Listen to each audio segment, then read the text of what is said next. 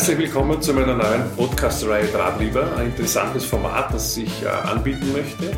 Ich mache mich auf die Suche nach spannenden Persönlichkeiten in Vorarlberg aus vielen Bereichen, Wirtschaft, Sport, Kultur, vielleicht auch Wissenschaft und Bildung. Nichts ist unmöglich. Äh, ich möchte wissen, wie Persönlichkeiten im Land ticken, was ihnen wirklich für Vorarlberg wichtig ist, was sie mir mit auf den Weg geben aber auch ähm, wo ihre versteckten Talente sind äh, und wo sie sagen, da muss Vorarlberg hingehen. Das Land ist voller Talente. Es gibt viele Erfolgsrezepte in Vorarlberg, wir müssen sie erklären in Vordergrund. Ein großes Thema in aller Munde zurzeit ist die Frage der Digitalisierung. Viele fragen sich ja, was das eigentlich bedeutet. Ich habe lange überlegt, wen könnte ich da vor das Mikrofon bitten. Einen ganz jungen Vorarlberger haben wir gefunden, heute früh zu mir ins Büro eingeladen. Er verdient sein tägliches Brot mit der Beratung und Umsetzung von sogenannten digitalen Projekten. Wir werden genauer nachfragen, was das genau bedeutet. Wie alt ist er? Gerade einmal 27 Jahre. Und doch er führt in sehr jungem Alter ein großes Team.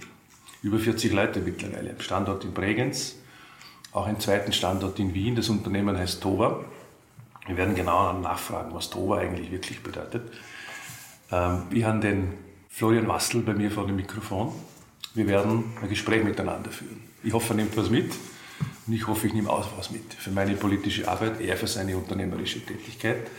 Es könnte spannend werden, wenn wir beide darüber reden, äh, wie es ihm in seinem Job geht, aber auch, was wir herausnehmen können für die Politik in Vorarlberg, für die Arbeit im Lande.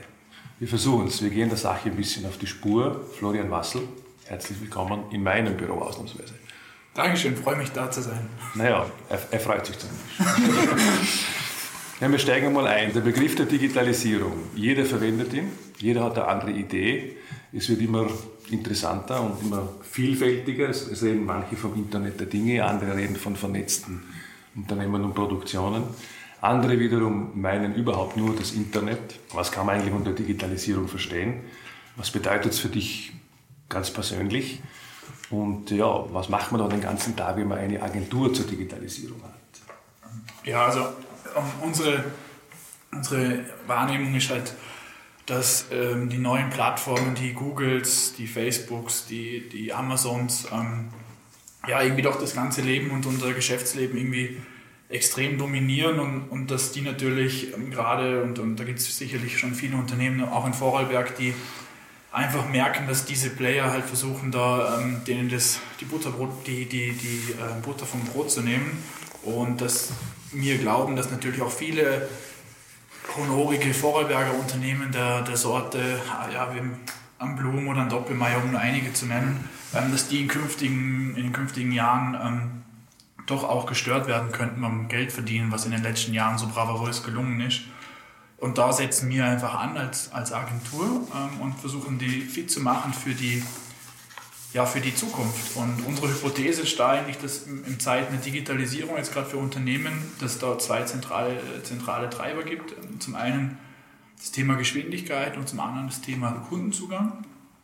Unter Geschwindigkeit verstanden wir sowas wie Iteration, Umsetzungsgeschwindigkeit, also gerade die ganzen US-amerikanischen Unternehmen, die sind natürlich viel, viel schneller die ganzen Startups sind unglaublich schnell im, im, Umsetzen von Geschäftsideen und das ist eine riesen Herausforderung für, für althergebrachte Unternehmen.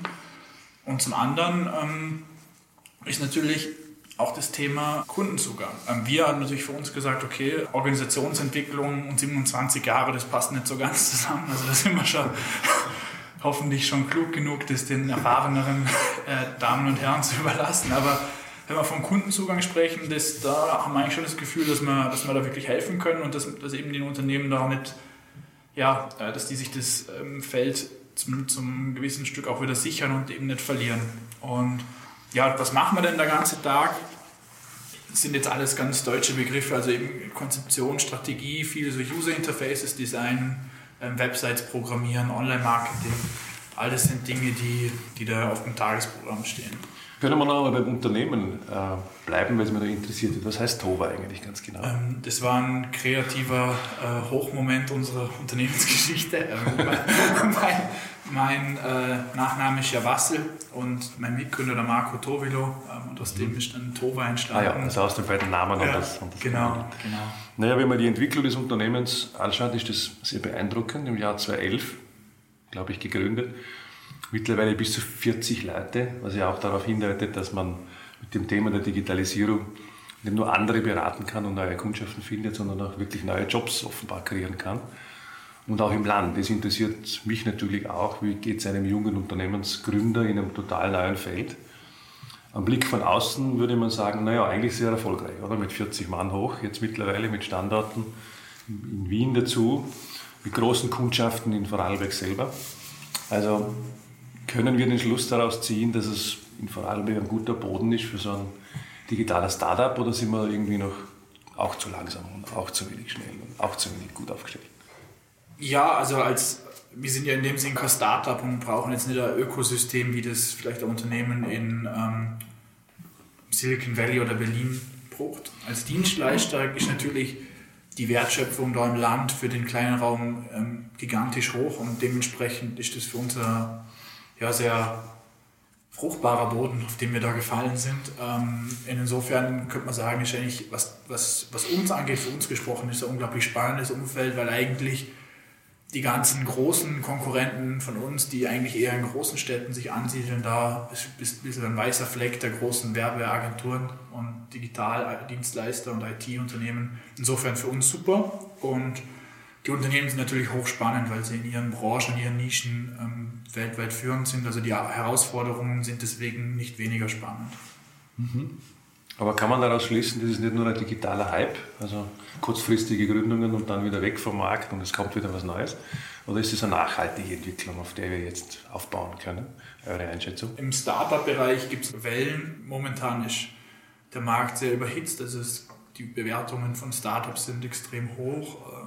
Aber im Vergleich zur Gesamtwirtschaft ist es ähm, immer noch sehr, sehr klein. Also so viel wird dann am Ende auch wieder nicht investiert. Es wird natürlich viel Bromborium gemacht. Aber ich glaube, dass dass es auf sehr gesunden Boden fällt. Also die Infrastrukturen sind da, es gibt ähm, doch viele, gerade im, im, ganzen deutschsprachigen Raum sind viele junge Talente, die da unterwegs sind. Ähm, man hat viele Fehler schon mal gemacht, also ich glaube, dieses Mal sollte es gut funktionieren.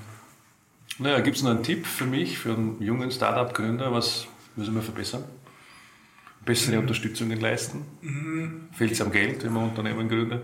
Das fehlt eh immer. Fehlt eh immer. was könnte, ob da die Politik so einen großen Auftrag hat. Ich glaube, die Gründer, die wirklich von dem überzeugt sind, was sie tun, die gründen das mit oder ohne Politik. Natürlich hat die Politik da, glaube ich, immer einen Anspruch, dass sie besonders gute Rahmenbedingungen schafft. Ich glaube, im Land ähm, sind, da, sind da eh jetzt diverse Initiativen gestartet worden, die könnten natürlich nochmal ähm, mit mehr Power ausstatten. Die Jungs beispielsweise von den digitalen Initiativen, ähm, mhm. die mir jetzt auch unterstützen, die machen echt einen tollen Job. Ähm, aber ich mag jetzt dann niemanden vergessen oder so an der Stelle. Aber ich glaube, da geht es jetzt weniger um Servicegeschichten. Der ganze Bürokratie-Unsinn, der ist, glaube ich, eh jedem bewusst. Äh, jedem bewusst. Und wir jetzt für unseren Teil äh, fragen uns da schon das ein oder andere Mal, wer zum Teufel hat sich das überlegt. Aber ähm, das ist halt historisch gewachsen. Wir werden es jetzt wahrscheinlich auch so schnell nicht ändern. Also mir auf jeden Fall mal nicht. ähm, aber was natürlich schon lustig ist, ist, wir, wir versuchen ein relativ modernes Unternehmen zu sehen, auch im Sinne der, der ähm, Arbeitnehmerführung und wie wir mit den Menschen umgehen. Und das finden eigentlich alle toll. Also wir haben den KMU-Preis gekriegt, wir sind bester Arbeitgeber, war mhm. mhm. Einzig, der, einzig der, der, Gesetzesgeber äh, hat da, glaube ich, seine Schwierigkeiten mit manchen Dingen, die wir da praktizieren, mit, mit Freiheit und Verantwortung. Ähm, ich glaube, da was Arbeitszeit, mhm. Flexibilität und, und neue Arbeitsmodelle angeht, da sind wir da noch, haben wir schon noch einiges vor uns. Sind wir da am Beginn? Naja, das war eine meiner, oder ist eine meiner Fragen auch, weil Thema Digitalisierung und Unternehmensgründung in dem Bereich sprengt ja eigentlich überhaupt alle Grenzen von Arbeitszeit wahrscheinlich und anderen Gesetzmäßigkeiten. Ist, ist man darauf eingestellt überhaupt? Kann man mit den Gesetzen jetzt eigentlich umgehen? Es ist eine völlig neue Welt. Gibt es sowas wie eine digitale Unternehmenskultur eigentlich? Ja, es gibt, also, es gibt schon, wenn man die, also so die Digitalunternehmen in der Breite anschaut, gibt es da schon diverse Muster. Also es geht viel darum, selbstorganisierte Teams zu haben, viel Freiheit zu gewähren, Verantwortung abzugeben in die Teams. Mhm. Das ist nicht jedermanns Sache, ähm, muss man muss man halt deutlich sagen. Aber die, was da dabei sind, die suchen genau das. Die wollen eben ein selbstbestimmtes Leben führen. Mir als Unternehmer entspricht das natürlich auch. Ich hätte kein Unternehmen gegründet, wenn ich mich von anderen hätte diktieren lassen wollen. Da habe ich es natürlich schon schwer, das dann entsprechend abzubilden. Also, wenn jemand, ist es jetzt gut oder schlecht, wenn jemand am, am Abend länger schafft und dafür am Morgen länger schlaft? Alt mhm. hergebracht sagt, das ist irgendwie Schlecht. Schlecht. oder, ähm, oder, wenn jemand ähm, besonders viel Urlaub nimmt und vielleicht einmal vor der Horn schafft, wie geht man mit diesen ganzen Fragestellungen um? Ähm, ist das jetzt gesichert? Die richtigen Fragen würde ich sagen, am Abend lang schaffen und in der Früh wieder aufstehen. Fleiß. der Fleiß, ja, sicher. Da, es, ist, es ist sicherlich auch etwas, was da, was da ganz extrem spannend ist, dass jetzt im Vergleich zu Kollegen in Berlin oder so doch gewisser Tatendrang und eine gewisse Schaffenskraft vorausgesetzt ist. Aber einen Vorteil haben da äußerlich hat man den Eindruck, man kennt euch schon auf 100 Meter, weil an den Turnschuhen, auch bei dir, den Sneakers, hat man immer das Gefühl, es muss jetzt einer dieser Digitals sein, anders kann man sich das nicht vorstellen. Ist das so ein Markenzeichen oder wie? Oder wollt ihr, dass man immer zuerst auf die Schuhe schaut und dann.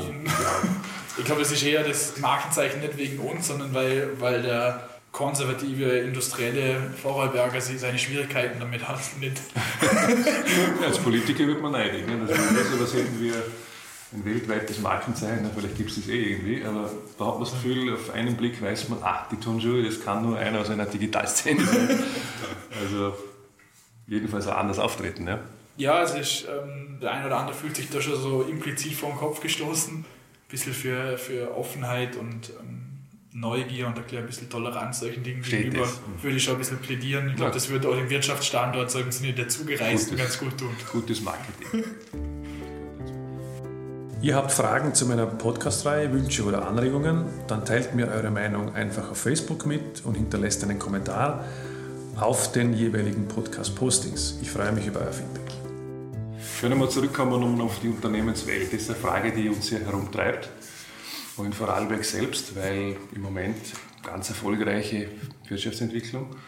Und dennoch betonen wir immer von allen Seiten, wichtig ist nicht auf Lorbeeren ausruhen. Man hat manchmal den Eindruck, im Moment stehen wir an einem Peak, höchste Erfolgsquoten, höchste Exportraten, höchste Beschäftigungsquoten, äh, riesentechnologischer Wandel, Digitalisierung mittendrin.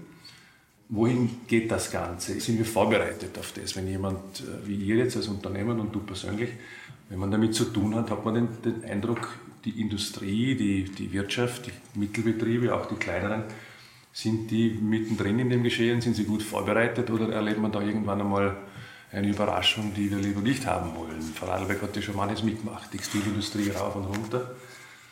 Großer Strukturwandel ist für Vorarlberg nicht unbedingt was Neues und immer wieder positiv ausgegangen. Und im Moment hat man so das Gefühl, steht vieles bevor. Und ähm, schauen wir mit wie das Kaninchen auf die Schlange oder sind wir, wer sind wir, Kaninchen oder Schlange? Ich befürchte momentan sind wir ja das Kaninchen.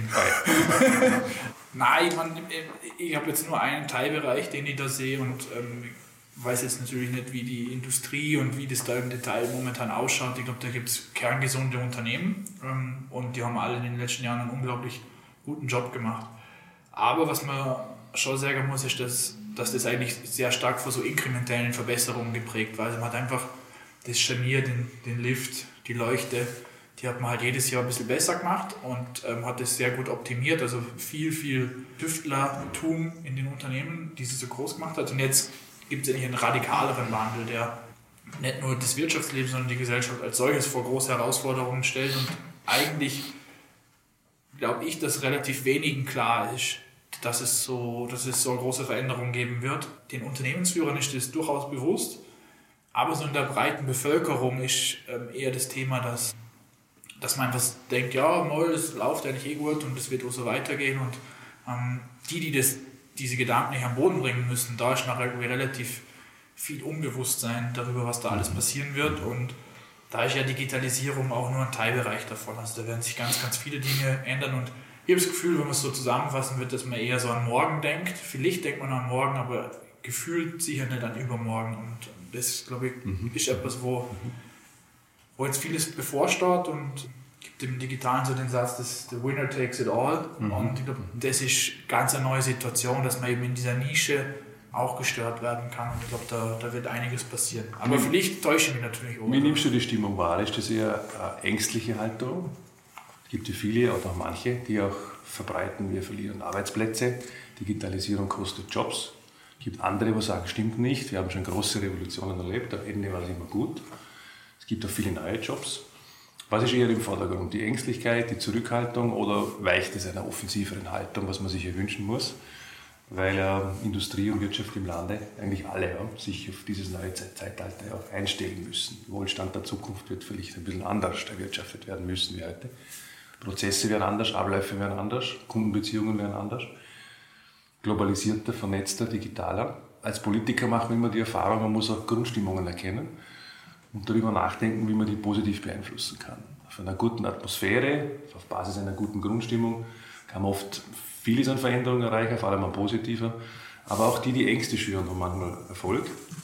Und bei der Digitalisierung hat man den Eindruck, ähm, das, das Match ist nicht gewonnen. Ja? Also wir sind mittendrin und die anderen warnen vor großen Umbrüchen, ähm, wo auch viele Jobs auf der Straße bleiben können. Die anderen sehen die Chancen sehr. Wie ist in Vorarlberg die Stimmung bei Unternehmen, bei jungen Leuten, weiß nicht wo, in der Fachhochschule, in der Bildung, in einem Digitalunternehmen, Startup wird es hoffentlich so sein, dass es positiv ist. Aber ist ein, guter Boden dafür da oder müssen wir das weiter bearbeiten? Mein Eindruck ist, dass an der einen oder anderen Stelle äh, eigentlich in der, in, der, in der breiten Führungsriege, sage ich jetzt mal, was, was Wirtschaft angeht, ist das Ganze doch sehr präsent. Aber momentan ist das noch eher so ein bisschen, ein bisschen eine Schockstarre, weil jetzt so vor zwei, drei Jahren hat man das eher noch belächelt. Jetzt sind wir so ein bisschen an dem Punkt, wo man so merkt, oh hoppala, äh, wir müssen wirklich was tun und man versucht es noch unser Glück natürlich, ähm, eher wegzudelegieren. Und ich glaube, so wirklich verstanden, dass das Kernkompetenz der Unternehmen sein wird in den nächsten Jahren, das, das ist noch niemandem so richtig klar. Und das wird noch sehr als eine, ein weiterer Bestandteil des Geschäftes betrachtet. Aber nicht so, dass man sagt, das wird sich durch alle Bereiche durchziehen. Ich glaube, das ist das große Problem, ähm, weil, es eben, eben grundlegender ist. Und insofern ist da momentan eher noch so ein bisschen ein Zögern bisschen wegdelegieren. Und es gibt vereinzelte Unternehmer, die wirklich Lust haben. Und das ist eigentlich das, was, was glaube ich, wieder mehr in den Vordergrund kommen sollte. Kann man einen Blick werfen auf eine andere Seite des Themas auch, weil die unternehmerische, die wirtschaftliche Seite, die wirtschaftspolitische Seite, die ist sehr spannend und gibt es, glaube ich, vieles zu tun. Äh, aber wie wirkt diese ganze, dieser ganze Umbruch auch auf, auf Personen, aufs Private, auf Persönlichkeiten, weil Digitalisierung ja in die Wohnzimmer eindringt. Äh, was hat das für Auswirkungen? Reagieren da die Leute positiv? Was verändert sich in der Gesellschaft? Was heißt für dich persönlich? Stehst du morgen auf mit Alexa oder wie? Fragst du, wie das Wetter? Oder, oder was ist der tägliche Ablauf? Das, das, was heißt Digitalisierung im eigenen Lebensalltag, außer dass wir E-Mails bedienen, dass wir kommunizieren, dass wir im Internet hängen, dass wir ständig online sind? Das, glaube ich, ist fast schon ein gewohnter Umstand dass vieles einfach mobil geworden ist. Ich habe mein ganzes Büro dabei auf dem Tablet und so weiter. Mhm. Wäre vor einigen Jahren gar nicht denkbar gewesen. Eigentlich müsste ich gar nicht da sitzen, oder du wahrscheinlich auch nicht. Wir könnten das alles irgendwie äh, so erledigen, dass wir ganz anders kommunizieren. Aber im Privaten, im Alltag ist deine Heizung alles digital gesteuert oder fährst du nach Hause und alle deine Lichter gehen an, wie man es manchmal hört. Wie ist das so? Mhm. Bei meinen Kindern kann ich das manchmal beobachten. Ne? Dann statt sie in der Früh rausschauen, wie das Wetter ist, schauen Sie irgendwo ins Internet und, oder fragen Siri, wie ist das Wetter heute? Ich sage immer, mach das Fenster auf, dann weißt du es auch. Aber wie ist das so in deinem Alltag, wenn man so wirklich in einem Unternehmen steckt? Ist durchflutet oder, oder nicht? Ja, ich glaube, das sind ja, das eine bin ja ich, das andere ist so, das ist so die Gesellschaft, also ich für mich gesprochen. Man kann es ähm, trennen, aber. Ja, ich glaube, also im im Alter, im Geschäftsalltag bei uns ist unglaublich viel automatisiert, unglaublich viel, ähm, also alles, was wir machen, wird natürlich von vornherein digital gedacht und durch das werden natürlich an anderen Stellen noch Kräfte frei, weil, mhm. weil man sich um viele Dinge nicht mehr kümmern muss. Ich glaube, unser, uns, für uns gesprochen oder unsere Generation, ich glaube, wir haben viel mehr gelernt, mit den Dingen sinnvoll, sinnvoller umzugehen. Also mhm mein Handy bimmelt weitaus weniger als das meiner Mutter. Die hat nämlich noch alle Notifications drin, sei es vom Telefon, von WhatsApp, von Facebook, von Instagram, was es alles okay. gibt. Jede E-Mail, die da kommt, ähm, führt zu Unruhe. Mhm. Ähm, das ist jetzt bei mir gar nicht mehr so. Und ich glaube, da werden sich jetzt langsam alle lernen, mit dem umzugehen. Mhm. Ich glaube, da es ist einfach eine Zeit, wo sich jetzt alles ändert. Ich glaube auch nicht, dass es besonders ruhig war, als die Leute anfangen, als der Buchdruck gekommen ist und alle auf einmal gelesen haben. Das hat auch zu viel Unruhe geführt.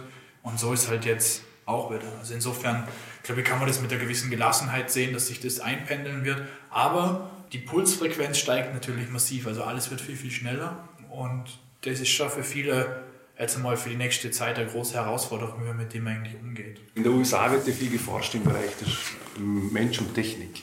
genau an dieser Schnittstelle. Oder? Das ähm, gibt auch manchmal äh, nachzudenken. Früher haben wir am Schiff Enterprise geschaut, da gab es immer den Spock. Ich habe mir gedacht, das wird nie kommen, aber irgendwie das Gefühl, so was kommt irgendwann einmal. Also das Implantieren von Chips, braucht keinen Autoschlüssel mehr, habe im Fingernagel einen Chip dabei, der mal alle Türen öffnet. Die totale Überwachung des Gesundheitszustandes, also das Eindringen in den Menschen sozusagen ist eine interessante Fragestellung. Wenn man die Forschungszweige weltweit betrachtet, die Amerikaner investieren sehr viel in die Frage. Also man weiß nicht, ist der, der Mensch der Zukunft eine Kombination aus, aus äh, Naturereignis und Roboter oder wie, wohin steuert das Ganze? Das beunruhigt ja viele. Ja, also beunruhigend ist es auf jeden Fall. Also die, was, da, was da kommen wird, ist ähm, nicht vorhersehbar. Es, wie gesagt, es gibt ja diverse Forschungen. Die Technologie wird immer exponentiell auch besser. Also die Dinge werden immer günstiger. Ähm, also man kann das eigentlich auch mit viel, viel Wunsch nach, nach Planbarkeit eigentlich nicht beantworten. Also weil die Kurven einfach exponentiell sind und der Mensch sich das nicht vorstellen kann. Insofern gibt mir das jetzt wieder ein bisschen Ruhe zum sagen, ja, das, nachdem ich es eh nicht beeinflussen kann und nicht vorhersehen kann, muss ich eben heute und morgen schauen, dass ich zusammenkomme und irgendwie den Überblick behalten. Aber es gibt ganz neue Entwicklungen, oder? Vorarlberger Textilforschungsinstitut ja. entwickelt T-Shirts, wo man sozusagen alle Körperfunktionen überwachen kann. Ausprobiert dann am Formel-1-Fahrer. Eigentlich sensationell, oder? Während der gesamten ja. Fahrt, risikoreichen Fahrt eines Formel-1-Fahrers, überprüfe ich alle seine Funktionen. Theoretisch könnte man sie auch beeinflussen, wenn man sie überprüfen kann.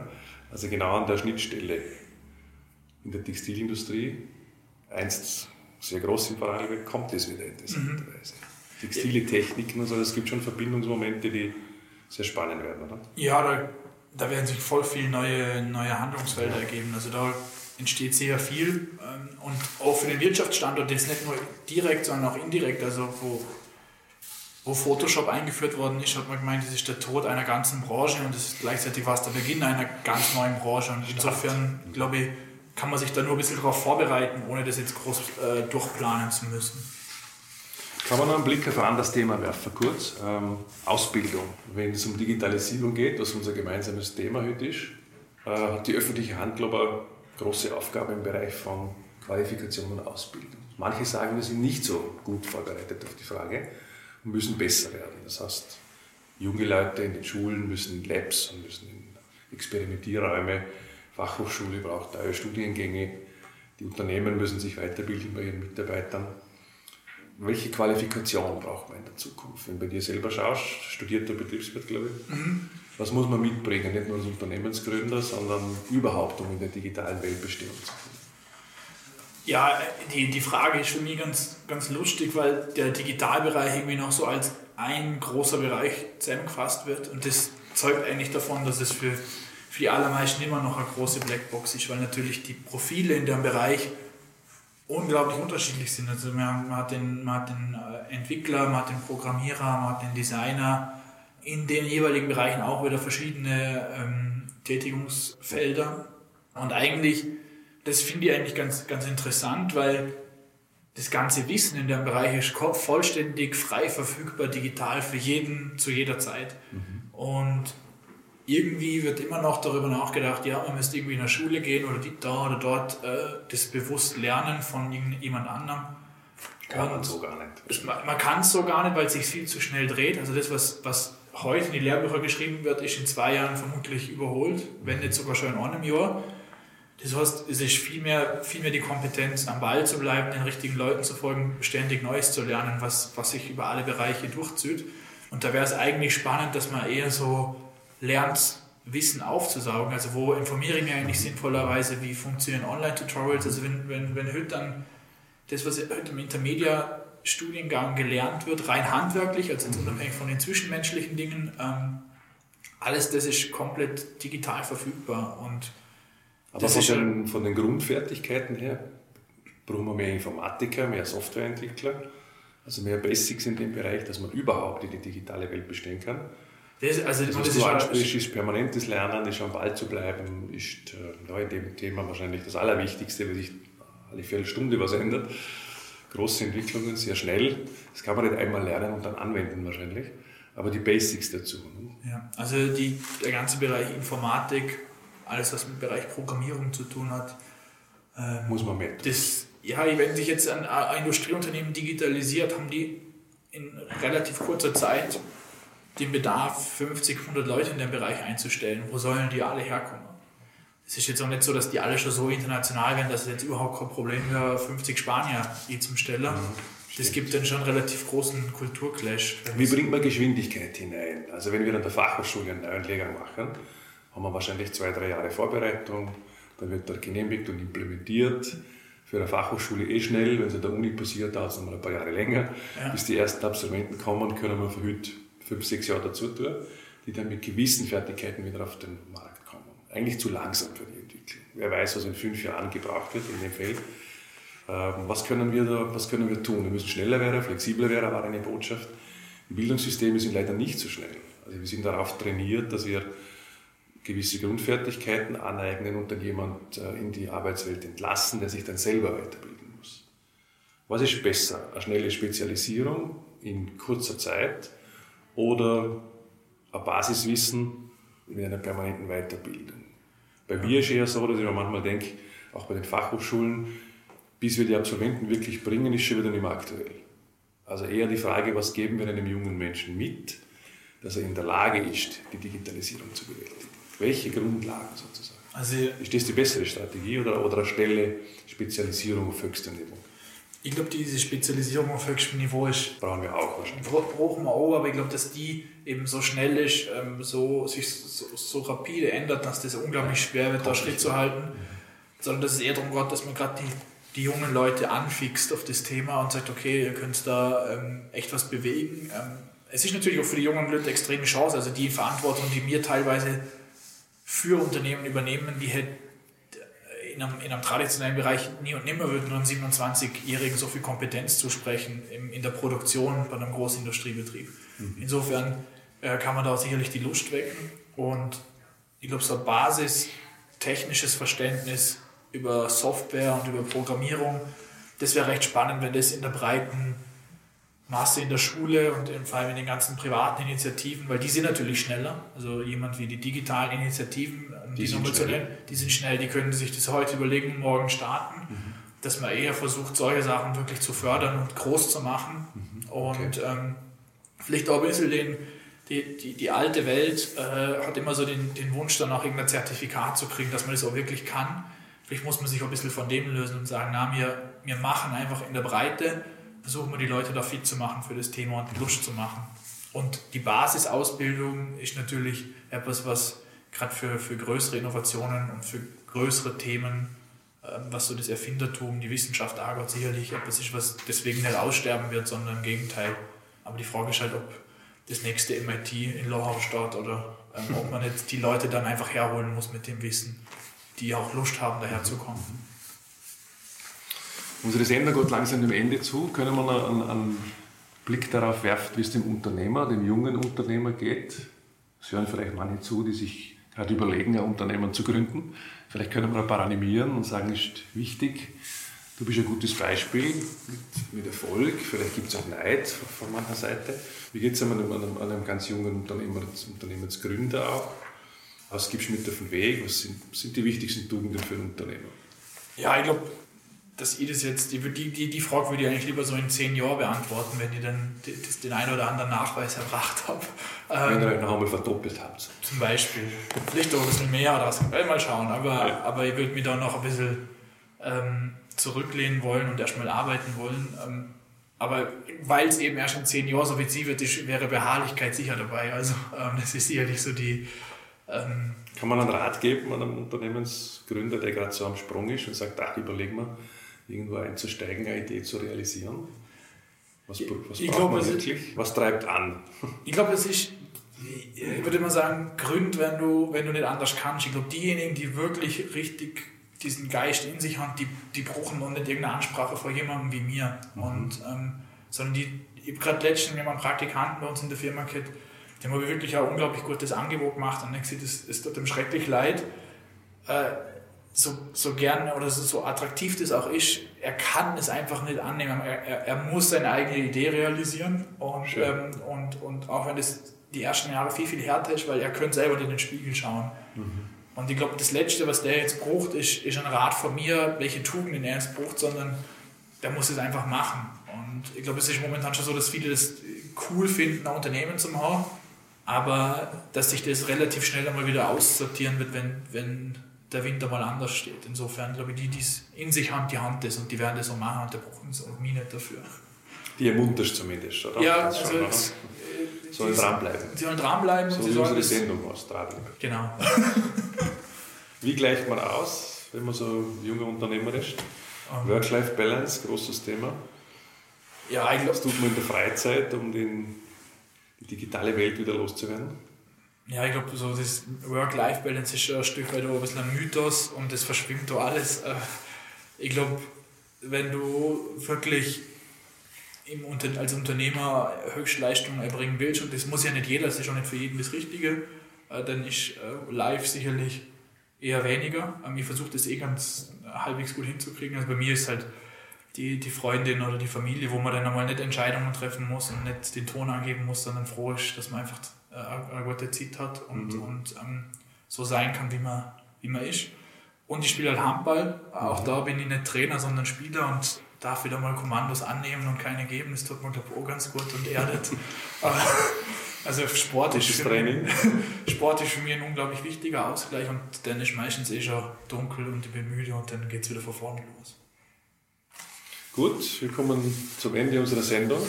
Ich hoffe, es war spannend für die, die jetzt zugehört haben oder jene, die sich noch anhören werden. Florian, vielen Dank Danke für den auch. Besuch bei mir im Büro. Wir nehmen was mit, hoffentlich von beiden Seiten. Wir wünschen natürlich, ich persönlich, weiter viel Erfolg bei dem Thema und unsere Wege werden sich noch kreuzen, weil wir werden ein paar Dinge in Vorarlberg voranbringen müssen, gerade in Fragen der Digitalisierung. Wir zählen natürlich weiter auf Unternehmensgründer wie dich und auf eine gut entwickelte Szene im Land. Es waren gute Impulse dabei. Danke dir. Dankeschön. Liebe Zuhörerinnen und Zuhörer, ich hoffe, ihr hattet ähm, alle einen spannenden Podcast und ein paar interessante Perspektiven aus Vorarlberg kennengelernt. Ich für meinen Teil kann das jedenfalls mit einem klaren Ja beantworten. Ich freue mich auf das nächste Interview mit einer spannenden Persönlichkeit spannende Themen Vorarlbergs. Ich freue mich natürlich über alle Rückmeldungen und Feedbacks. Die Möglichkeit ist vorhanden. Ja, wir hören uns wieder in dieser Reihe.